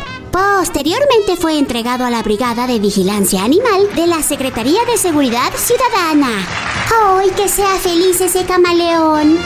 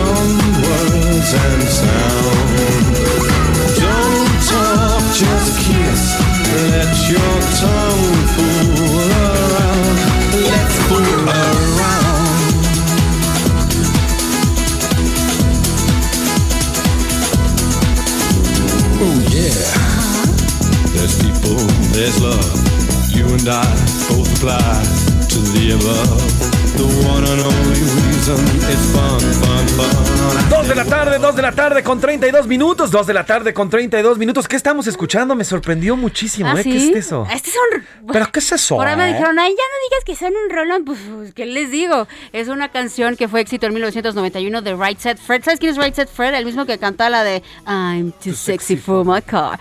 Y esta canción que habla pues de mucho, mucho, mucho cariño, muchos arrumacos, muchos besos, mucho todo, que es una actividad que a la gente que está en vacaciones le encanta. Eh, la canción es Don't Talk, Just Kiss. Escuchemos un poquito más. So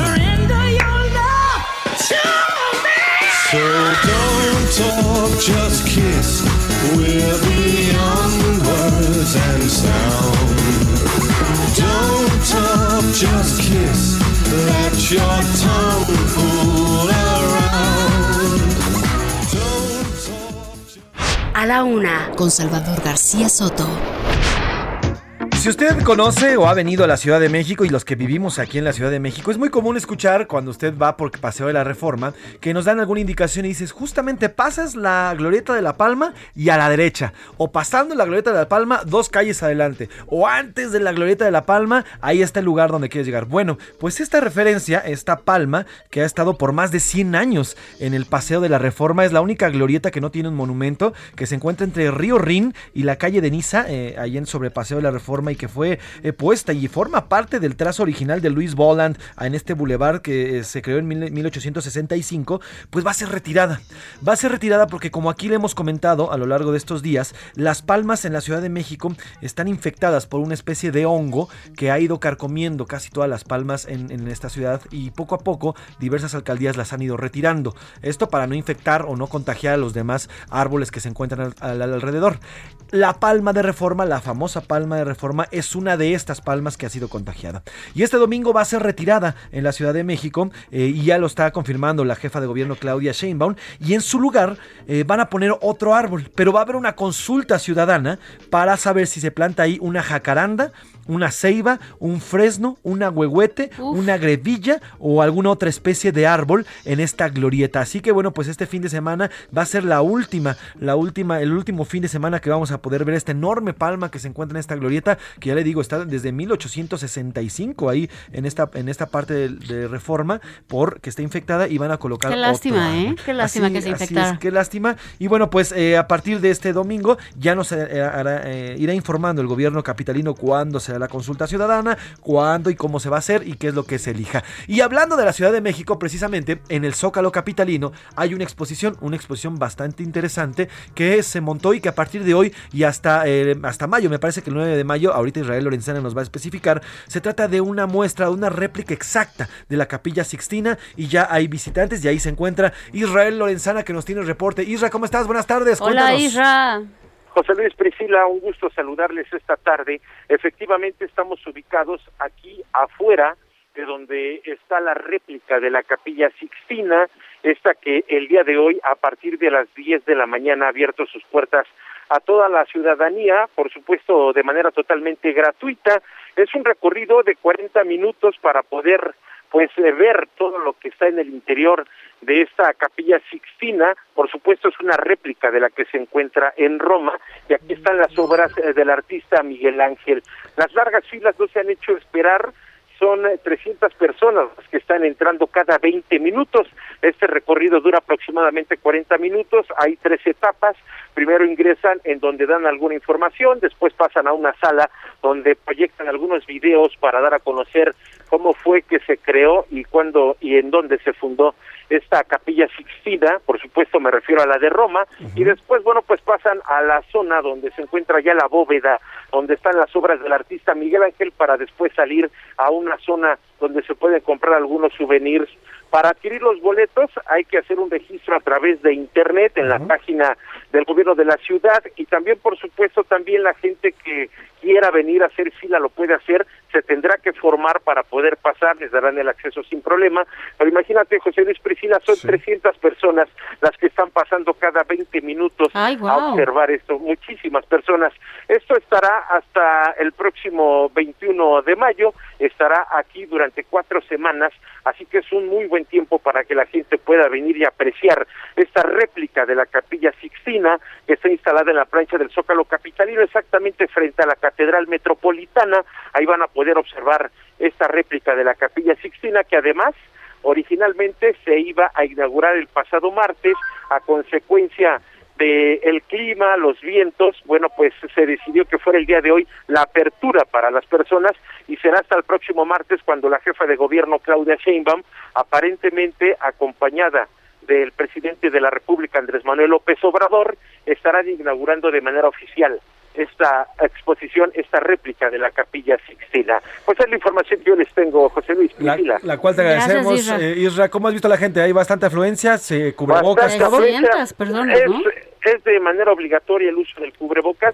Son muchísimas personas. Fíjense que hay de todo, familias completas, pero en su mayoría personas de la tercera edad, con quienes he platicado y además vienen muy gustosas porque señalan que ellos no pudieron ir a Roma y les da mucho gusto que el gobierno, las autoridades acerquen este tipo de obras a la ciudadanía. Pues sí, estaremos pendientes, estaremos pendientes y gracias por el reporte. Muchas gracias, buena tarde. Hay que ir. Buenas tardes. Hay claro que que sí. Hay que ir, como dirían. Hay que ir. Hay que ir, como diría, como diría Vayan la a Cis. que sea, pero pues hay que ir. Exactamente. Gracias. Hasta luego. Hay que ir, gracias, Ay, Isra, abrazo. Si usted quiere formar o quiere acudir a esta, ahí que se nos quiten el teléfono ya. Eh, si usted quiere acudir a esta exposición, que es muy interesante, métase a la página Sixtina en México, Sixtina con X, sixtinaenmexico.com y ahí está toda la descripción. Ahí puede hacer su cita, ahí puede sacar también la reservación y están todas, todas, todas las características para visitar esta capilla Sixtina. Todavía tiene chance, ya nos dijo aquí, ya nos dijo también eh, Israel que se trata de cuatro semanas para, pues para ver y disfrutar de esta sala, de esta bóveda que fuera encargada por el Papa Julio II a Miguel Ángel para decorar esta bóveda. Y que por cierto, la capilla Sixtina es actualmente el lugar donde se realiza el cónclave de los, eh, de los cardenales y donde se elige al Papa eh, en caso de que haya un- una, nueva, una nueva elección eh, Así que interesante, si usted no conoce, es una réplica exacta. Vamos a otro tema. A la una, con Salvador García Soto.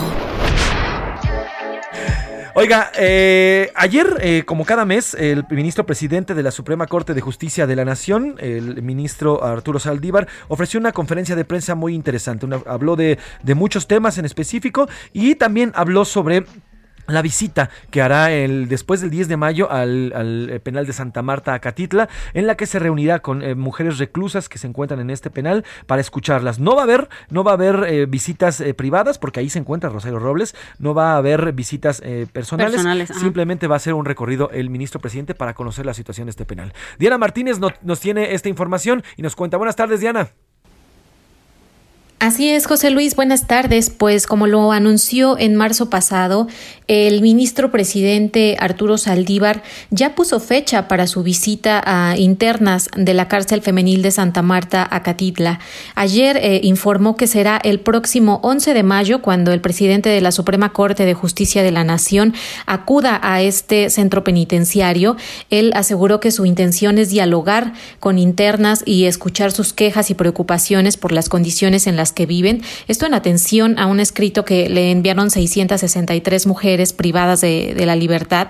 Al ser cuestionado si se reunirá con la exsecretaria de Desarrollo Social Rosario Robles, actualmente presa en este centro carcelario, Saldívar dijo que no se ha establecido la logística, pero no habrá encuentros privados con ninguna mujer, porque el, objetivo no es hacer entrevistas concretas y sobre todo porque no permitirá que su visita se utilice políticamente. Detalló que ya acordó con la jefa de gobierno de la Ciudad de México, Claudia Sheinbaum, eh, trabajar juntos para revertir las condiciones que no sean dignas en la prisión femenil. Aseguró que después de esta visita al centro carcelario, él se reunirá con la funcionaria para comentarle sus impresiones de lo que vio y a partir de eso pues ya podrán generar una línea de trabajo.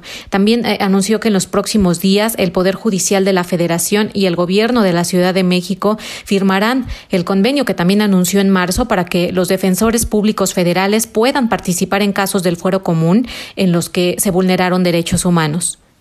A la una, con Salvador García Soto. Gracias, gracias, gracias, Diana Martínez. Oiga, eh, ayer, ayer por la tarde, eh, eh, allá en, en Londres, ocurrió, ocurrió un evento importantísimo y del cual nosotros los mexicanos tenemos que estar orgullosos. Vamos a escuchar esto y ahorita le cuento por qué.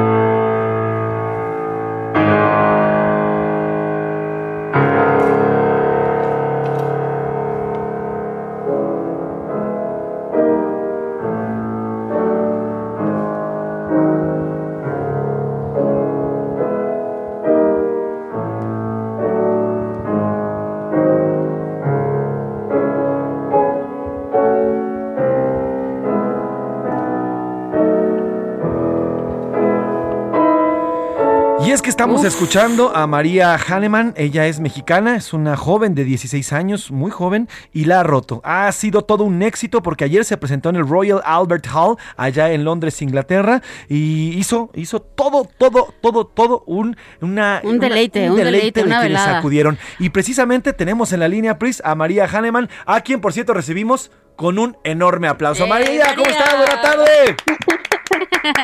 Bravo, bravo bien, María. Oye, cuéntanos cómo te fue ayer. Vimos tus tweets que estabas súper feliz después de tu presentación. Porque aparte en tu tweet pones por si les importa. No, claro que nos importa y por eso te estamos marcando. ¿Cómo te fue María? Cuéntanos. No, pues me fue muy padre, muy bien, estuvo, estuvo increíble, la verdad. Como que sigo sin, sin creérmela. Estoy muy emocionada, estoy muy orgullosa de cómo salió todo ayer. Eh, ayer estaba muy emocionada, un poco nerviosa, pero más emocionada. Y, y pues estaba muy contenta de que estaba tocando ahí porque pues ha tocado muchísima gente que yo admiro, entonces pues sí estuvo, estuvo muy padre. Oye, eh, a ver, María, primero felicidades, gracias por recibirnos la llamada. Ya hemos platicado contigo eh, varias veces en este programa. Eh, y antes de preguntarte un poquito más cuánto tiempo llevas tocando, lo que yo quiero saber es, por ejemplo, ayer que nos estás describiendo esta escena en la que estabas nerviosa, ¿cuántas veces tienes que ensayar una pieza para que los nervios no influyan en tu presentación? Uy, pues la verdad todos los días, o sea, todos los días la, la toqué. em, y bueno, pues claro que siempre hay nervios, ¿no? Pero pues yo intento como controlarlos justamente para que no pase nada, o sea, pues sí, o sea, que los nervios no me afecten. Em, entonces, pues sí, estudio diario este, todas las piezas de mi repertorio. Y, y pues sí, también pues estudié muchísimo todas las piezas porque mañana y el sábado tengo concierto también. Ándale, oye, ¿y qué tocaste ayer? Ayer toqué el preludio de las campanas de Rachmaninoff. Ah, fue la misma por la que te dieron este, el virtuoso, ¿no? En, en 2020 creo que fue el año, no sé, tú corrígeme. Sí, sí, sí, sí. Ahora, María, a ver, quiero saber el momento exacto. Cuando tú te subes al escenario, te sientas en el, en el, en el piano, pones tus manos sobre las teclas, ¿qué fue ese pensamiento antes de tocar el primer acorde? Pues fue como, ay, no puedo creer que ya estoy aquí, o sea, como que estaban pasando muchas cosas, muchas cosas en mi cabeza, así de que no, hay mucha gente, este, todos me están viendo, mi mamá está aquí, mi papá no está, este, me encantaría que mi papá estuviera aquí, estoy muy nerviosa, ya quiero tocar, o sea, como que fueron muchas cosas, pero al final me la pasé muy bien. Y ahora sí, María, a ver, vamos a entrar de lleno. ¿Cuántos años tienes para que te escuche la gente decirlo tú? Eh, cumplí 16. 16 años, están escuchando bien lo que acaba de decir María. María, 16 años, estuvo tocando Rachmaninoff ayer en Londres, Inglaterra. Y no nada más eso, ¿desde qué edad empezaste a tocar, María? Empecé a tocar a los cuatro años, pero a los tres me regalaron un piano de juguete, como esos para niños chiquitos. Em, ¿No era el dinosaurio? No, no creo, no creo que era el dinosaurio, ¿verdad? No. El clásico. No, no. y yo empezaba a sacar de oído las canciones que bailábamos y cantábamos en la clase de, eh, de música del kinder. Entonces, pues me gustaba muchísimo. Y a los cuatro años eh, le pedí a mis papás que me metieran a clases de piano y me metieron con la maestra de música del kinder. Y la primera, el primer reconocimiento que te dieron, ¿cuántos años tenías? Yo tenía mm, seis. Seis que gané mi primer concurso. Entonces escucha toda esa carrera, o sea, empiezo a tocar el piano a los tres, eh, a los cuatro ya le doy súper bien, a los seis gano mi primer premio y por eso es que A los 16 María ya. Hahnemann, eh, virtuosa definitivamente, eh, la verdad es que ese reconocimiento que te entregaron lo dice muy bien, lo describe muy bien, pues ayer estuvo presentándose en el Royal Albert Hall. Ahora, María, ¿cómo fue este tránsito? ¿Cómo es que llegas a, a este, a este gran escenario, que es un escenario muy representativo, no solamente de Inglaterra, sino de la música clásica en el mundo? ¿Cómo es que llegas a este lugar a tocar y además a romperla ayer por la tarde allá en, en Londres? Pues fue un concurso en línea que de hecho fue del año pasado, eh, pero no sabían si se iba a hacer el concierto por la pandemia. Entonces, pues nos mandaban mails como de primero que sí se va a hacer, luego que no, y que sí, que no, y así nos traían. Y luego, pues ya este, nos mandaron el mail oficial eh, de que sí se iba a hacer y nos preguntaron que más o menos este, en qué fechas podíamos casi todos. Entonces, pues todos dijimos que en abril. Entonces, pues ya nos dijeron 20 de abril en el Albert Hall y yo como, ay, no puedo creer, o sea, me puse a llorar porque no, como que fue como, ya se confirmó, qué emoción, ¿no? Entonces, pues sí, este, lo gané y las personas de ahí del, del concurso Ajá. eligen qué tocas. Entonces, pues ya ellos eligieron el preludio de las campanas y, y ya, y te dan como toda la información de los boletos y ya, pues nada más vas, tocas, te dan tu premio y ya. Y te vuelves, y te, y te vuelves todo un fenómeno para un país. Oye, ¿qué sigue para María Hahnemann? Además, después de estos dos conciertos que ya nos dijiste que vienen, ¿qué sigue para ti? ¿Cuál es tu siguiente objetivo? ¿Qué es lo que quieres hacer? ¿Dónde quieres tocar? Uy, pues hay En hay todo varios. el mundo. Em, en todo el mundo, dice María. Pues sí, también.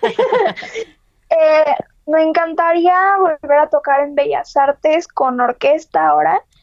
Em, con orquesta, luego me encantaría también tocar en la sala Nesa. A ver, María, en la te- ¿quieres, en- quieres tocar en Bellas Artes? Oiga, al- eh, secretaria, secretaria Alejandra Frausto, ahí está. Ya, ya el pechito está para que María, regresando de Londres, toque aquí en Bellas Artes, para que vuelva a tocar. A ver, ¿y luego qué más? Eh, me encantaría tocar en la Nesa, en la Olin, en- ¿qué más? En el Teatro de Gollado, en el Teatro Juárez. Eh, y yo espero que pronto pueda tocar con, con Dudamel en el Hollywood Bowl. Este, o sea, lo veo como complicado, pero me encantaría. Tú no te preocupes, has sido una niña que a tus 16 años has roto todas las barreras, incluida la de COVID, así que no lo veas complicado, seguramente en un tiempo Va no muy suceder, lejano te seguro. vamos a ver tocando. Pues María Jamenal, estamos muy contentos, te felicitamos, te mandamos un abrazo, eres de verdad un orgullo para nuestro país, estamos orgullosos de ti, leerte y además eh, pues saber que una, una pequeña tan que de 16 años apenas esté rompiéndola, a nosotros nos da mucho orgullo. María Hahnemann, gracias por tus palabras y estaremos siguiéndote de cerca en tu carrera, eh, que seguramente va a ser prolífica y va a ser un ícono de la música en nuestro país, estoy casi seguro. Gracias, María. Muchas gracias. Te abrazamos, querida María. Felicidades. Gracias, pues ahí está. papá. Hay que seguir de cerca a esta pequeña que la está rompiendo, ya le digo. Tocó en el Royal Albert Hall en Londres, Inglaterra, y va a ser- seguir dando sorpresas. Vamos al entretenimiento con Priscila Reyes.